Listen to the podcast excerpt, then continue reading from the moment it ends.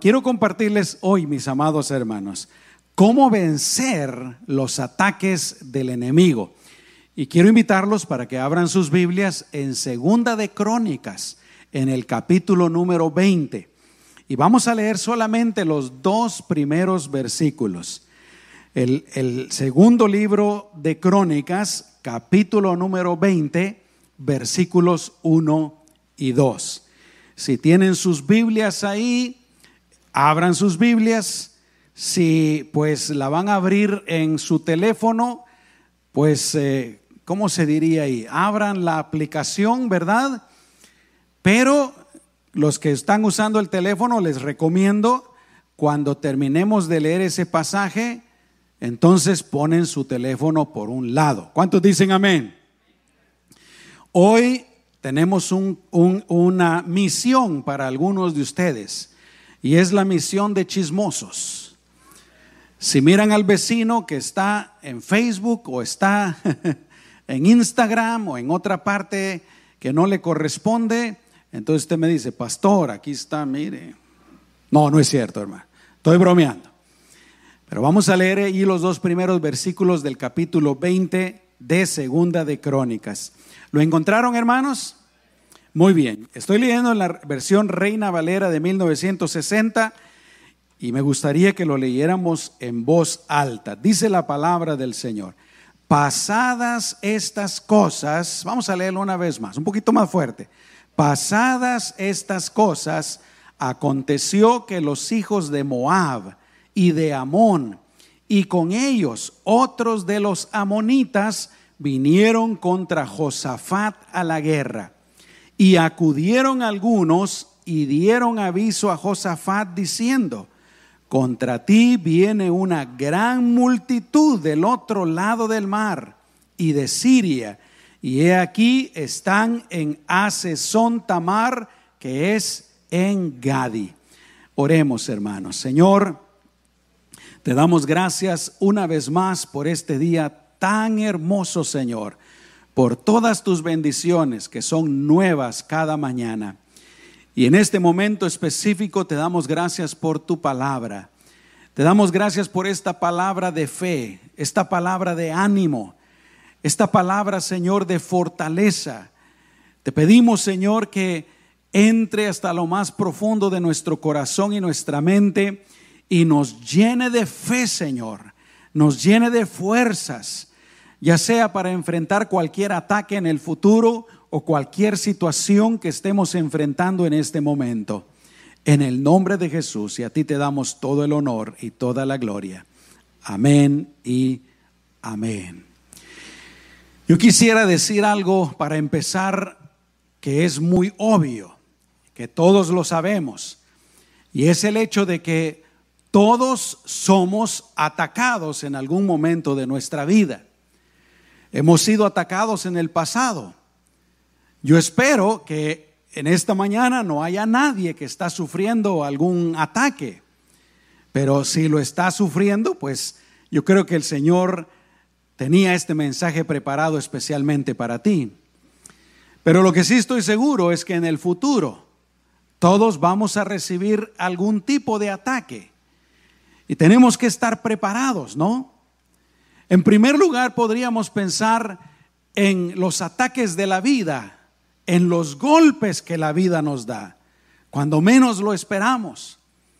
Podría ser alguna enfermedad, podría ser alguna pérdida. ¿No es cierto que a veces, mis amados hermanos, estamos bien tranquilos, verdad? Como que sin nada, el trabajo está bien, nuestra familia está bien, todo se, eh, se, mira aparentemente bien cuando de repente algo sucede en nuestras vidas.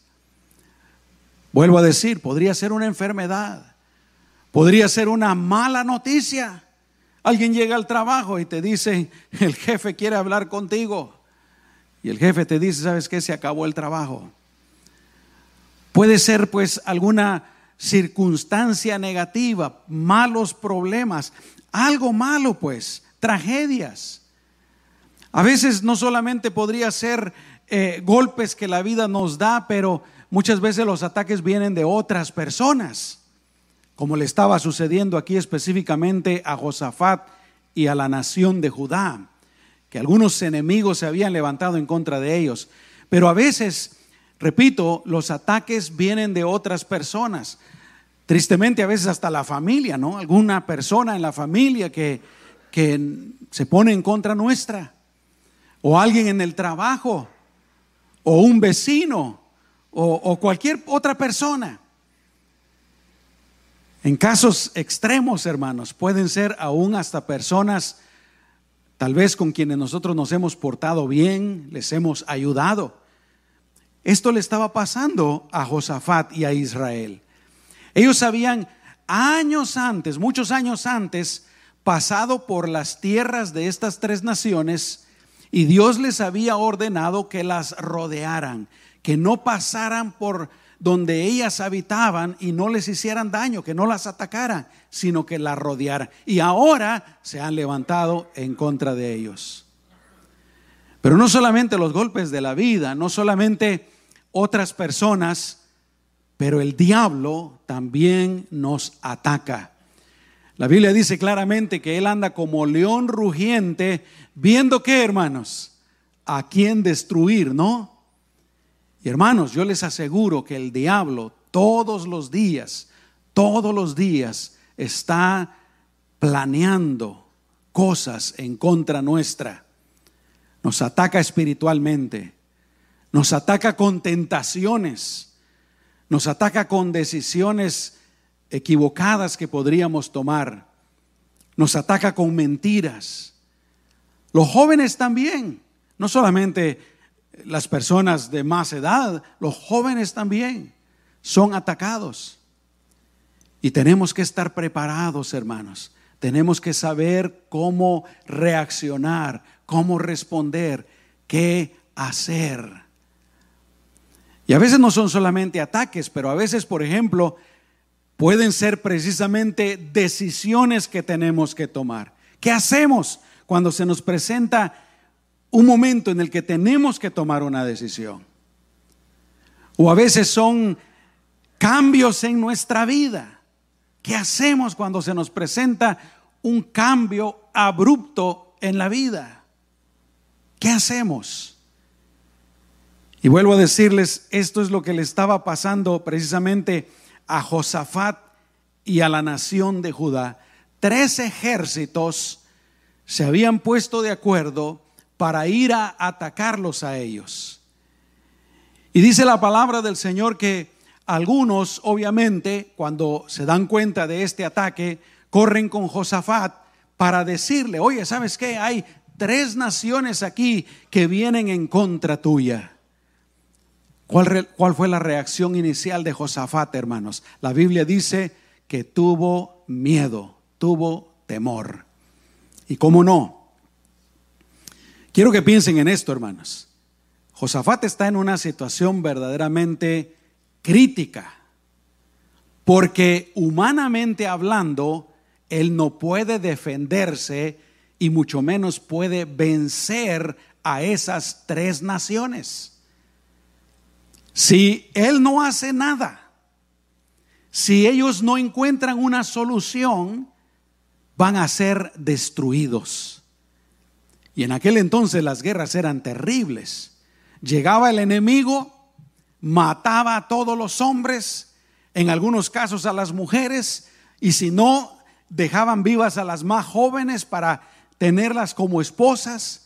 En otros casos los dejaban vivos para que fueran esclavos y les robaban todo, mis amados hermanos. Por eso es que Josafat, cuando escucha esta noticia, él se pone con temor, se pone a temblar. Yo creo que esa es una reacción muy natural, ¿no?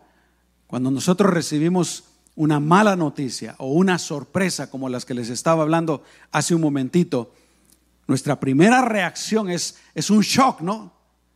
¿Qué hacemos? ¿Qué está pasando? ¿Por qué está pasando esto? Pero aquí viene lo interesante. Josafat hizo varias cosas que son un tremendo ejemplo para nosotros, hermanos, y que nos pueden ayudar a nosotros cuando somos atacados. o cuando tenemos que tomar una decisión, o cuando nos estamos enfrentando pues a un momento crucial en nuestra vida. ¿Qué hacemos, hermanos? Después del shock inicial, tenemos dos alternativas. Una es reaccionar mal, reaccionar equivocadamente, hacer lo incorrecto, hacer lo malo, como algunas personas lo hacen. Algunas personas cuando son atacados, algunos se van de la iglesia, ya no quieren nada con Dios y le echan la culpa a Dios, ¿no? Yo he escuchado a algunas personas decir, me iba mejor cuando no era cristiano, estaba más feliz, parecía como que la vida, en los negocios, el trabajo, la salud, todo me iba mejor y se alejan de Dios. Otros que cuando no eran cristianos, por ejemplo, bebían, tenían vicios, tratan de buscar un escape, ¿no? Cuando reciben ese, ese shock inicial, no quieren pensar en eso, no quieren enfrentar eso. ¿Y qué hacen? Van y buscan algo para de alguna manera tupirse la mente y no tener que pensar en eso. Algunos van y empiezan a consumir alcohol, otros empiezan a ingerir drogas, etcétera. O sea que tenemos la opción, pues, de reaccionar mal, de hacerlo equivocado. Pero mis amados hermanos, también, gracias a Dios, tenemos la opción de hacer lo correcto. ¿Cuántos dicen amén? Y para eso estamos aquí en esta mañana, para aprender qué fue lo que hizo Josafat y estar preparados nosotros también para hacerlo. Y dice la Biblia que Josafat hizo cuatro cosas. Primero, ¿verdad? La noticia, el shock inicial. Tuvo miedo, pero él no hizo lo equivocado. Él hizo cuatro cosas. En primer lugar, Dice la Biblia, la Reina Valera de 1960 usa estas palabras. Dice que Josafat humilló su rostro para buscar a Dios. Fíjense qué tremendo, mis amados hermanos. Humilló su rostro. Esas palabras a mí me llamaron mucho la atención. ¿Qué quiere decir esto de que humilló su rostro para buscar al Señor? nos habla de algo que estaba sucediendo en su corazón.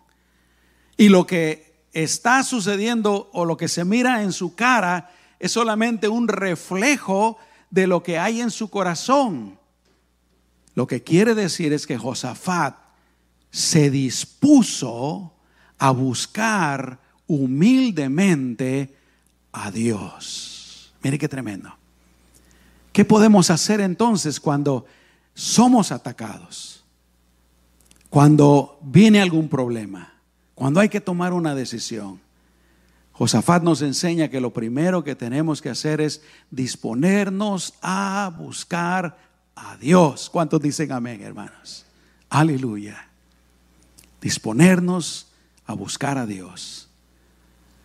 Decía que a veces reaccionamos equivocadamente, ¿verdad? ¿Qué tal, por ejemplo, si en el trabajo un compañero de trabajo, una compañera de trabajo nos ataca, nos insulta, a veces reaccionamos en la carne. ¿No es cierto, hermanos? ¿Cómo reaccionamos en la carne? Nos enojamos en contra de esa persona. Empezamos a hablar a espaldas de esa persona, ¿no? Encontramos a otro compañero ¿sabes lo que me está haciendo fulano de tal? Empezamos ahí bien de chismosos, ¿no? Escucha lo que me está, lo que me hizo, lo que me dijo. Y, y, no solamente eso, pero nosotros empezamos a atacar también a esa persona. Si nos insulta, nosotros le insultamos. Y mientras más grande, mejor. ¿No es cierto, hermanos? Pero la Biblia no dice eso. La Biblia dice que si alguien nos insulta, si alguien nos persigue, si alguien se pone en contra nuestra, ¿qué tenemos que hacer, hermanos? La Biblia dice que tenemos que orar por esa persona. Tenemos que bendecir a esa persona. Tenemos que tratar bien a esa persona. Ahora, yo quiero que usted note algo aquí, en las cuatro cosas que Josafat hizo. Humanamente hablando, probablemente que hubiera sido lo más inteligente que hiciera Josafat, hermanos. Cuando él escucha que vienen, vienen estos ejércitos, lo más inteligente, humanamente hablando, hubiera sido preparar sus ejércitos, no, ir con sus generales, ir con sus líderes militares y decirle, prepárense, Empiecen a, pulir las espadas, saquen los escudos, empiecen a construir carretas, construyan más lanzas, construyan más flechas, más arcos, más de todo. Eh, llamen a, a más soldados que se enlisten en el ejército, porque tenemos que prepararnos en contra de estos ejércitos enemigos. Pero el denominador común aquí en las cuatro cosas que hizo Josafat, hermanos, es que no fueron esas cosas. Y eso nos recuerda, mis amados hermanos, yo quiero recordarte que nuestras armas en el Señor no son carnales, sino son poderosas en Cristo Jesús. Amén. Entonces cuando viene un problema, cuando viene un ataque, cuando viene una situación negativa, una situación difícil, una enfermedad, primero Dios que lo primero que hagamos sea hacer lo que hizo Josafat, humillarnos para buscar al Señor. Aleluya. Y sabes qué, como hemos dicho antes, a veces Dios permite que vengan los problemas para que busquemos al Señor. Porque a veces andamos tan bien, las cosas andan tan bien, que no pensamos en el Señor. Pensamos en el trabajo, pensamos en el dinero, pensamos en la casa, pensamos en ir a pasear, pensamos en esto, pensamos en el otro, pero no pensamos en el Señor. Pero cuando viene algún problema, alguna situación difícil, ¿no te ha pasado? Que lo primero que uno hace es acordarse del Señor. ¿No es cierto? Y no tiene nada de malo. Esto fue lo que hizo Josafat. Humilló su rostro, dispuso su corazón para buscar a Dios. La segunda cosa que Josafat hizo es que dice la Biblia que él proclamó ayuno. Mira nomás que tremendo, ¿verdad? Vuelvo a repetir, él no preparó al ejército, él no preparó el armamento, él hizo algo espiritual, algo que tenía que ver con Dios. Yo creo que nosotros como cristianos, hermanos, tenemos que hacer lo mismo. Al primero que tenemos que acudir es al Señor. ¿Cuántos dicen amén? No tiene nada de malo acudir al abogado, no tiene nada de malo acudir al doctor, a la medicina, al hospital, pero al primero que debemos de acudir es a nuestro Dios, porque Él es todopoderoso. Aleluya.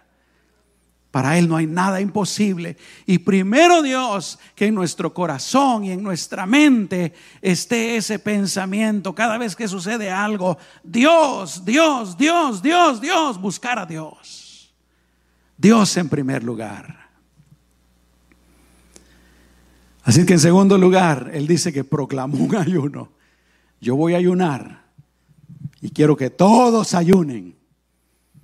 Yo creo que todo el pueblo, hermanos, de, Judá se unieron a ese llamado con alegría, voluntariamente. ¿Saben por qué?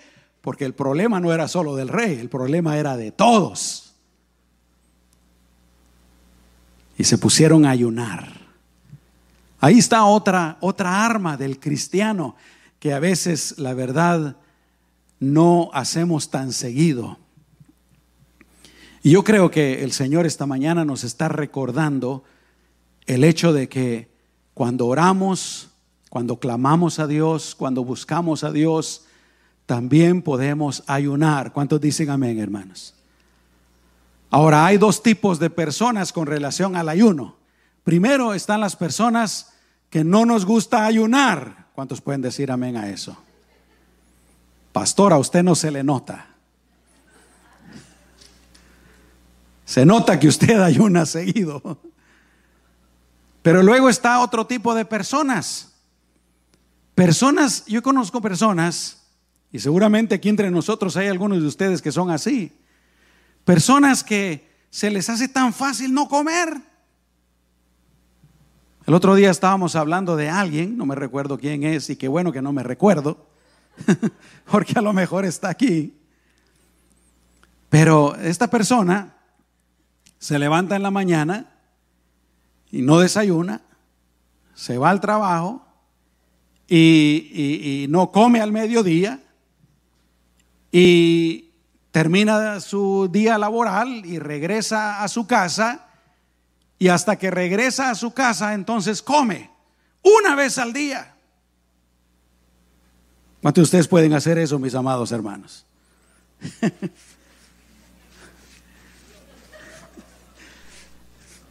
Yo me preguntaba, pero, pero ¿cómo puede hacer eso?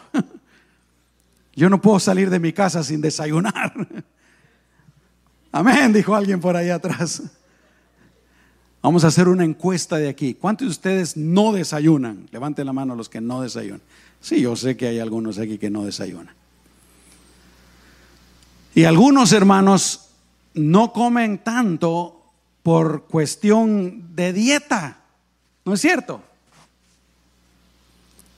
Pero a, veces no, esas personas no comen por cuestiones de dieta, pero se nos olvida de la bendición, hermanos, y del poder del ayuno. Cuando oramos, cuando buscamos a Dios, podemos ayunar. Y les voy a decir, les voy a recordar algo. El ayuno no tiene ningún poder en sí. El ayuno no es un rito, un sacrificio que nosotros hagamos para que Dios nos dé algo a cambio, porque Dios no es así. Pero el ayuno sirve como complemento a nuestra humillación, a nuestra búsqueda del Señor. Ahora, hablando otra vez de los dos tipos de personas, cuando hay problemas, hay personas que cuando tienen problemas se les quita el hambre. ¿Cuántos de ustedes son así, hermanos? Y hay otras personas que cuando hay problemas les da más hambre. ¿Cuántos hay aquí así? Yo vivo en problemas, hermanos.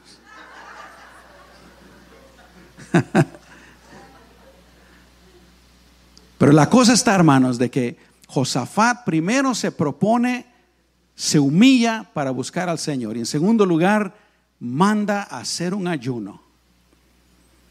Yo me preguntaba, ¿cuándo sería la última vez que ayunamos? ¿Cuándo fue la última vez que ayunaste? ¿Cuándo fue la última vez que buscaste al Señor profundamente con todo tu corazón? La tercera cosa que hizo Josafat, mis amados hermanos, es que reunió a todo el pueblo delante del templo. Y qué hermoso, mis amados hermanos, yo pensaba poder compartir nuestras necesidades con otras personas. Escúcheme bien. Esto lo he dicho antes, un par de veces, no muchas veces, pero escúcheme bien. Porque también a la hora de que cuando uno tiene un problema, una necesidad, también existe dos grupos de personas. El primer grupo son aquellos que lo cuentan todo con mucha facilidad y piden ayuda en la oración con mucha facilidad. Y el otro grupo son aquellas personas de que cuando tienen un problema no le cuentan a nadie. Y yo he pensado, hermanos, yo me he dado cuenta, creo que he aprendido que hacen mejor los del primer grupo. Cuando tengamos, cuando tengamos alguna necesidad, algún problema, alguna petición, yo creo que es bueno platicarlo, especialmente con nuestros hermanos en la fe. ¿Sabes por qué? Por varias razones. La primera y la más sencilla es que el solo hecho de platicar algo, el solo hecho de contar algo, es como destapar eh, nuestro corazón para que no se amontonen ahí los gases de la preocupación y de la angustia, sino que tenga un escape. ¿Te has dado cuenta de eso, hermano? Cuando tú platicas algo, sucede algo milagroso. El problemota que tú pensabas que era enorme, de alguna manera ya no parece tan grande. Solo por el hecho de contárselo a alguien. Se siente uno más liviano, se siente uno con más libertad. Pero la segunda y la más poderosa razón es esta. Cuando contamos nuestras necesidades y pedimos oración, los demás van a orar por nosotros, hermanos. Ahora yo me he dado cuenta que las personas que no platican sus problemas es porque no se quieren sentir vulnerables o les da pena lo que les está sucediendo. Durante esta pandemia, ¿verdad? Se recuerdan al principio, las personas que se enfermaban no querían decir que estaban enfermos, ¿no es cierto? Me dio el COVID, nadie lo quería decir.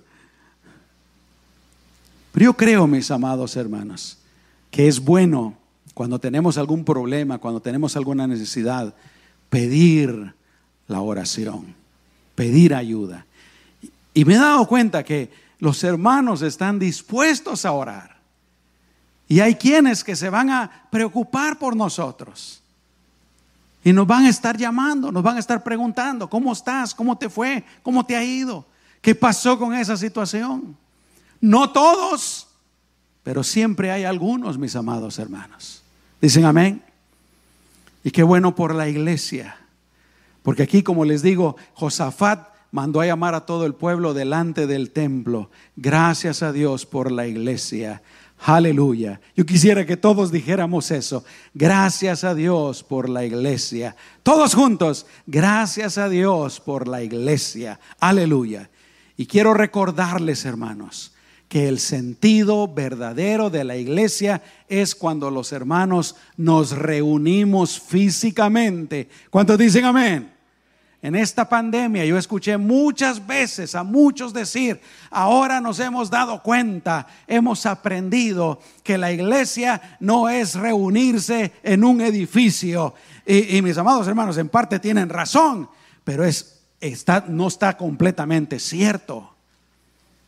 El sentido de la iglesia verdadero está en reunirse uno, unos con otros.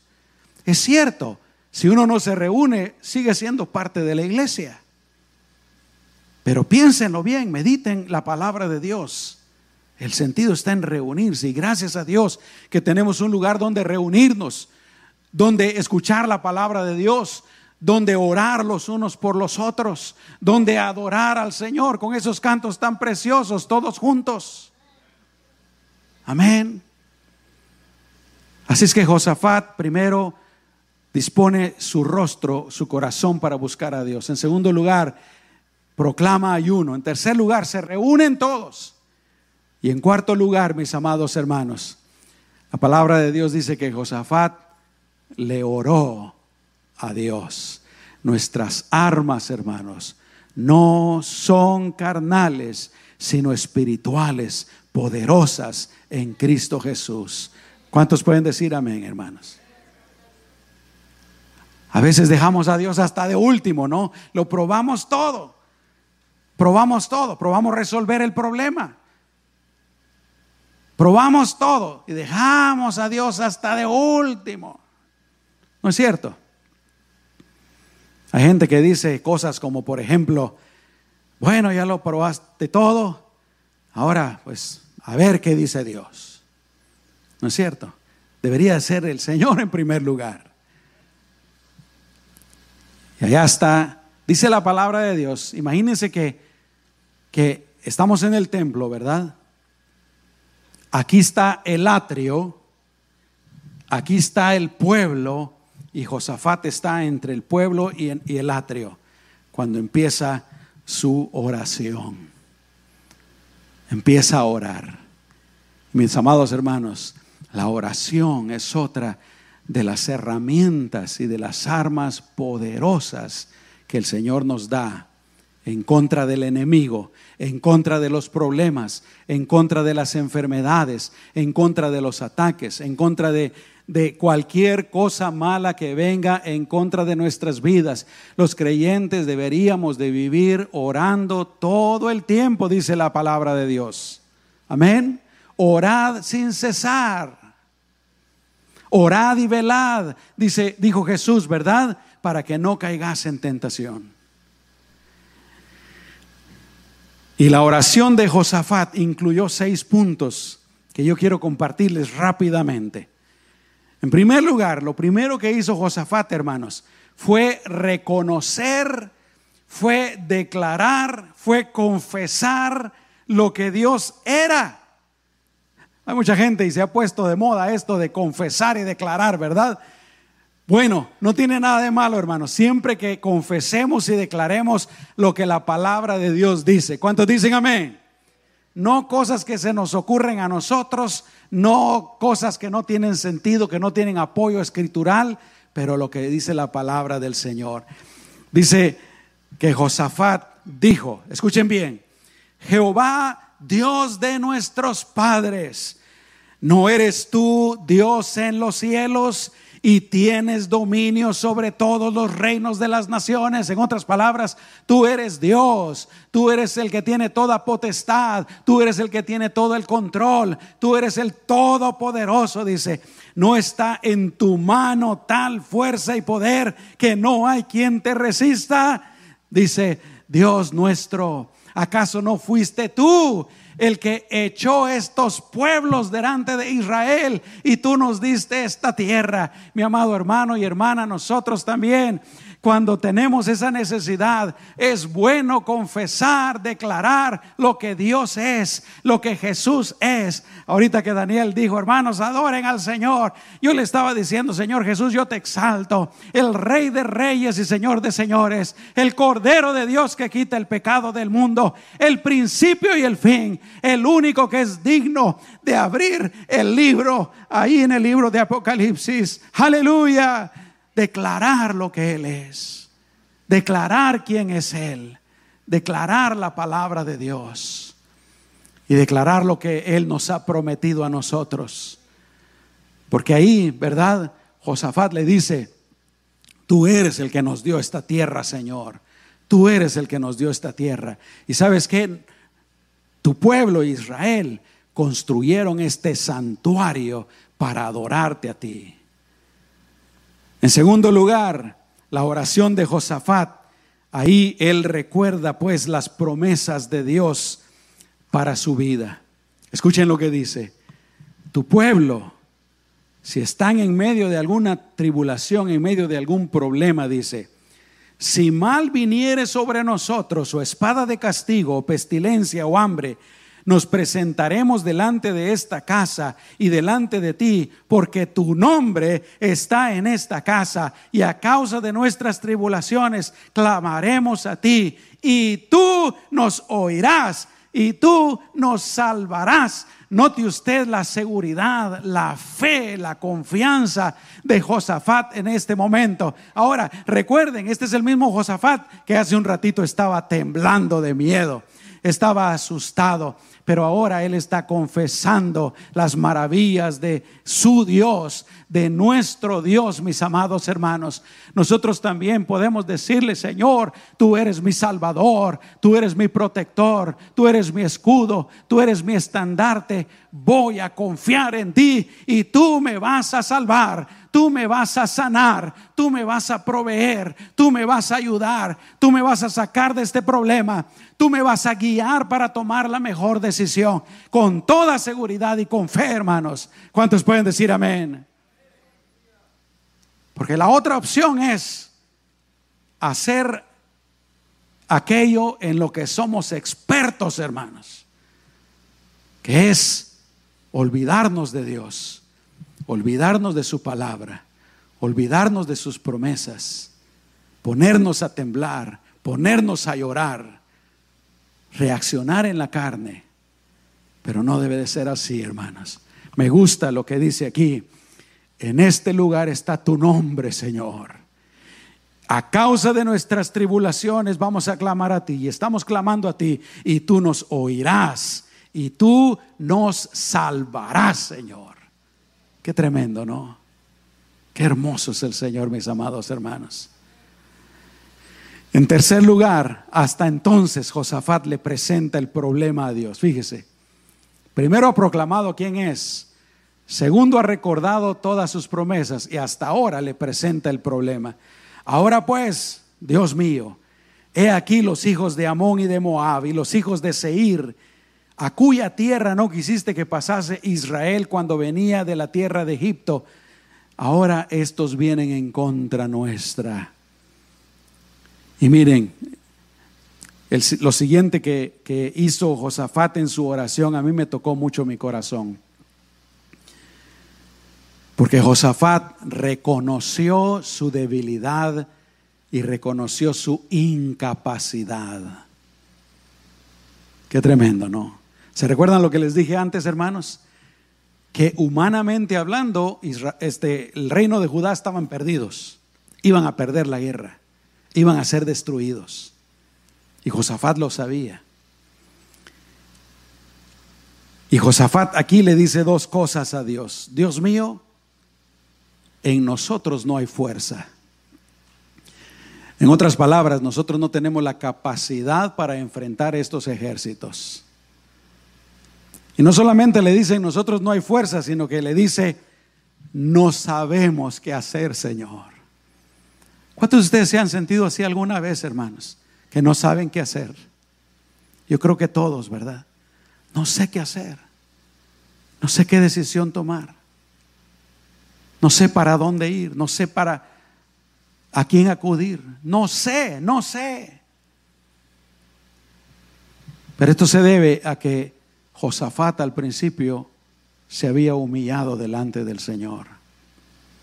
Señor, en nosotros no hay fuerza, no sé qué hacer.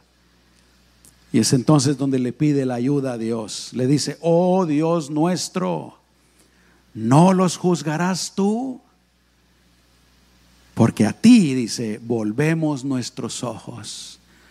A ti, Señor, estamos clamando. Qué hermoso cuando hay una situación difícil en nuestra vida. Que nos volteemos a Dios, que clamemos a Dios. Eso honra a Dios. ¿Cuántos de ustedes sabían eso, hermanos? Eso honra a Dios. Y en último lugar, en su oración, Josafat espera la respuesta de Dios. El versículo 13 dice, escuchen esto hermanos, todo Judá, es decir, todo el pueblo, estaban en pie delante de Jehová con sus niños y sus mujeres y sus hijos. ¿Se pueden ustedes imaginar la escena, hermanos? Los que os tres ejércitos vienen en camino con todos sus armamentos, todo su poderío. Aquí están ellos y el rey, gloria a Dios hermanos por los buenos líderes, amén. El rey acaba de hacer esta oración tan preciosa y clamar a Dios. Y ahora todos están en silencio, esperando la respuesta de Dios. ¿Qué creen ustedes que va a pasar, hermanos? ¿Será que Dios se va a quedar en silencio también? ¿Será que Dios no va a contestar? ¿Será que Dios no va a escuchar el clamor de su pueblo? A veces sí pensamos, ¿verdad? Equivocadamente. No, Dios no, Dios no me escucha. ¿De qué, ¿De qué sirve orar si Dios no me escucha? Dios no me contesta. Yo te voy a decir algo, mi amado hermano, con toda seguridad, Dios siempre contesta. ¿Cuántos pueden decir amén a eso? Di amén aunque no lo creas. Dios siempre contesta. Su respuesta a veces es sí.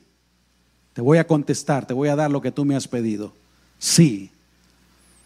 A veces su respuesta es no. Y cuando Dios dice que no, a veces nosotros pensamos, ah, no, Dios no me escuchó. Y a veces su respuesta es, espera. Pero Dios siempre contesta, mis amados hermanos. Este miércoles vamos a tener aquí una reunión de oración. Yo les invito, mis amados hermanos, para que vengan y traigan todas sus necesidades. Nos vamos a tomar el tiempo para orar, para pedir al Señor. Por eso ahí en el boletín hay un papelito color azul, donde ustedes pueden anotar ahí de una vez sus peticiones. Ahora, ¿para qué es este papelito? Nada más para que ustedes pongan de una manera ordenada sus necesidades y para que no se les olvide nada, ¿ok? Esto nadie más lo va a ver, esto es solo para ustedes. Así es que de aquí al miércoles yo les invito para que pongan ahí sus peticiones. Pueden ser las más íntimas, las más privadas. Nadie lo va a saber. Yo no lo quiero leer. Simplemente es para que vengamos preparados y podamos orar, ¿verdad? Ah, necesito esto, te pido por esto, te pido por esto, te pido por esto, Señor. Pero a lo que voy es a lo siguiente, mis amados hermanos. Dios siempre contesta. Escuchen lo que dice la palabra del Señor. A mí siempre me encanta este pasaje. Dice, esta es la confianza que tenemos delante de Él. ¿Escuchó esto? Esta es la confianza, esta es la seguridad, esta es la certeza que tenemos en Cristo. ¿Y cuál es eso? Que si pedimos algo conforme a su voluntad, Él nos oye. ¿Escuchó eso, hermano? Si pedimos algo conforme a su voluntad, Él nos oye. Ahora, aquí sí hay algo bien interesante. Aquí sí yo creo que nos deja eh, saber este pasaje que hay cosas que le pedimos al Señor que Dios no oye. ¿Y cuáles son esas? Cuando le pedimos cosas que no están de acuerdo a su voluntad. Señor, eh, voy a ir a Las Vegas, me voy a gastar 100 dólares en las maquinitas y quiero que me des un millón de dólares. Yo creo que ahí Dios no. Señor, mi esposo ya está muy gordo, no quiere hacer ejercicios, está un poquito feo, dame un esposo más joven. Eso no lo va a escuchar el Señor. Amén. Señor, mira mi vecino, tiene ese su perro que ladra toda la noche. Señor, quítale la vida al perro. Tampoco lo va a escuchar el Señor. Pero si dio cuenta lo que dice, tenemos la certeza, la seguridad, la confianza que si pedimos algo de acuerdo a su voluntad, ¿qué dice después, hermanos? Él nos oye. Él nos oye, Él nos oye. Señor, estoy enfermo, sáname. ¿Oirá eso Dios? Señor, no sé qué hacer, guíame. Señor, necesito trabajo. Señor, necesito más ingresos, necesito más trabajo, necesito más negocio. Todo eso lo oye el Señor. Señor, mira a mis familiares que no te conocen. Con más razón, hermano. Cristo vino para salvarlos a ellos. Eso lo oye el Señor. Pero mira lo que dice después. Y si sabemos que Él nos oye en cualquier cosa que pidamos, sabemos con seguridad que tenemos ya las peticiones que le hayamos hecho. Qué tremendo, ¿no? Este versículo para mí, hermanos, ha sido de tanta fortaleza porque me da a entender que cualquier cosa que yo le pida de acuerdo a su voluntad ya es un hecho. Solo es cuestión de esperar. Qué tremendo, ¿verdad? Y ahí está el pueblo, hermanos. ¿Puede imaginarse esto? Las familias completas, el papá, la esposa, agarrando a los hijos de las manos, todos ahí. Josafat oró y ahora todos están esperando. Yo creo que es bueno mencionar, hermanos, de que hay que acostumbrarse a escuchar a Dios. Dicen amén, hermanos. Porque Dios habla. Dios habla principalmente, número uno, por medio de su palabra. Si Dios no te ha hablado es porque no ha leído la Biblia. Ay, Dios no me habla, pastor. Pues lee la Biblia. Ahí te va a hablar Dios. En el momento inmediatamente que tú la abras, ahí ya está hablando Dios. Pero Dios también nos habla por medio de su Espíritu, que mora en nuestro interior. Dios nos habla por medio a veces de otras personas, como el pastor en esta mañana, ¿verdad? Dios habla, hermanos. Y ahí están todos esperando. Y Dios respondió. ¿Qué respondió Dios? Eso lo vamos a dejar para el próximo domingo, ¿ok? porque se pone buenísimo, hermanos. Increíble, maravilloso. Pero vuelvo a, bueno, termino con esto. Cuatro cosas que podemos hacer, hermanos, cuando somos atacados, cuando hay un problema, hay alguna necesidad. Número uno, humillarnos y buscar a Dios. Número dos, ayunar y usar esas armas espirituales. Número tres, podemos pedir el apoyo, como hicieron ellos, ¿verdad? Se reunieron. Y número cuatro, orar, orar, orar. Hermanos, ¿cuántos de ustedes piensan que necesitan orar más? Todos, hermanos. Y lo vamos a hacer. Yo quisiera decirte especialmente, si tú en este momento estás pasando en un momento crucial de tu vida, yo te animo para que hagas estas, tres, estas cuatro cosas y busques al Señor y esperes en el Señor. Y Dios te va a contestar, Dios te va a guiar, Dios te va a ayudar, Dios te va a bendecir. Amén. Vamos a orar, mis amados hermanos. Cierra tus ojos. Amado Señor Jesús, te damos gracias por tu palabra. Y por este ejemplo tan hermoso de Josafat, Señor. Él te amaba, él creía en ti. Y cuando se vio atacado, Señor, lo primero que hizo fue acudir a ti, acudir a ti. Porque él sabía, Señor, que tú eres todopoderoso, que tú tenías la respuesta, que tú lo podías ayudar, Señor. Él tenía esa esperanza que tú lo podías ayudar, Señor. Él tomó esa decisión, se humilló delante de ti para clamar a ti. Él convocó a todo el pueblo, Señor, para ayunar, para buscar tu respuesta. Y Él oró por ti, Él oró a ti, Señor. Señor, ayúdanos a todos los que estamos aquí en esta mañana también cuando seamos atacados, ya sea por la vida, ya sea por otras personas o por el diablo mismo, Señor, o cuando tengamos, estemos en una encrucijada y no sabemos para dónde ir, estamos enfrente de un reto, Señor.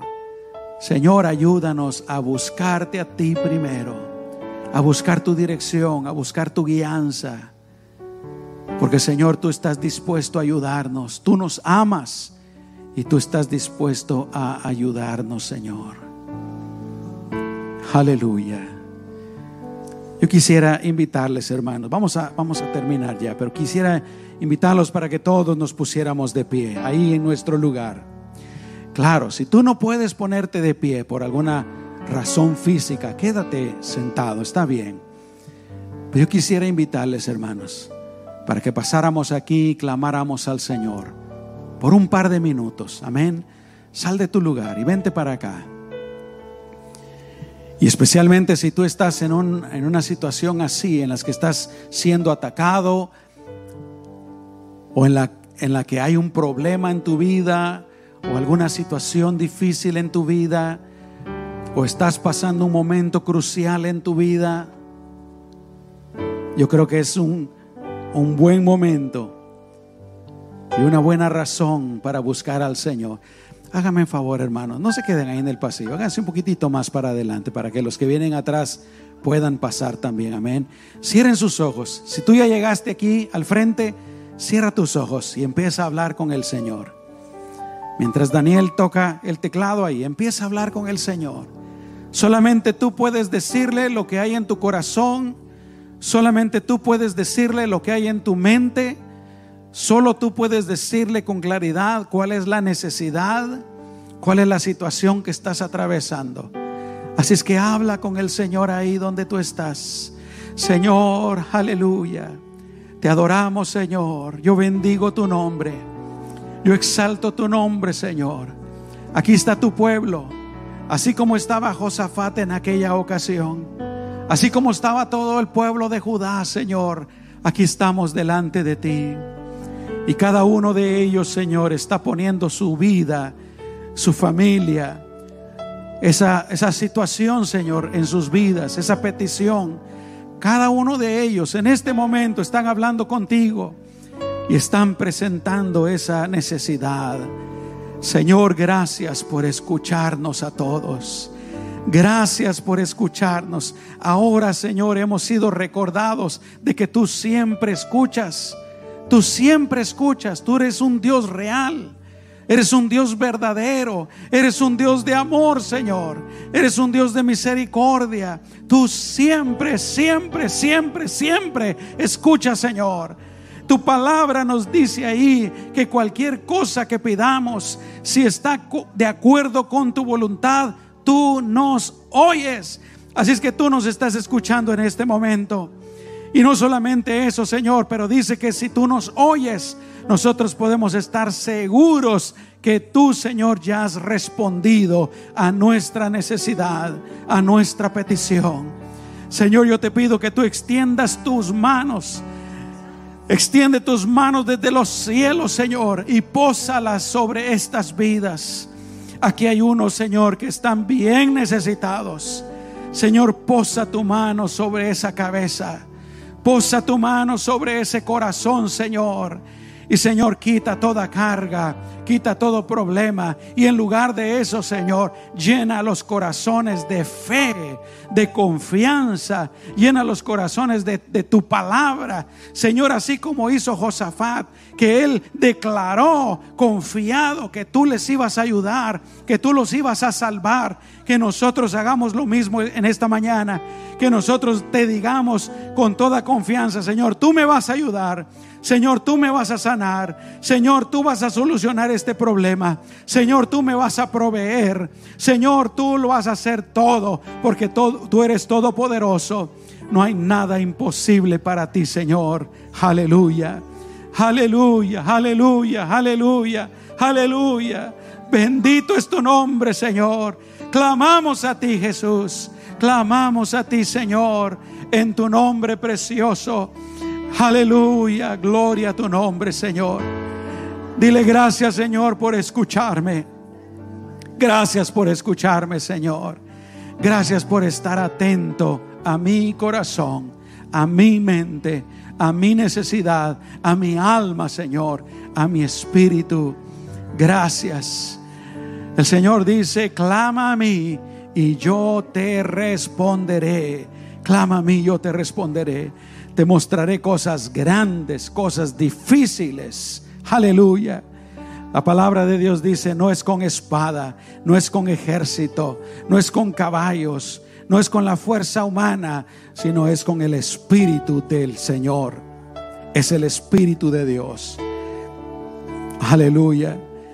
Yo quisiera que todos en esta mañana, en una declaración de fe y de confianza, le digamos al Señor, dile, Señor, yo creo en ti. Señor, yo espero en ti. Yo confío en ti. Y Señor, yo confieso que tú me has escuchado y me has respondido, Señor. Ahora solo espero en ti, Señor. Te doy toda la gloria, toda la honra, toda la adoración, Señor, en el nombre poderoso de Cristo Jesús. Gracias Señor. Amén.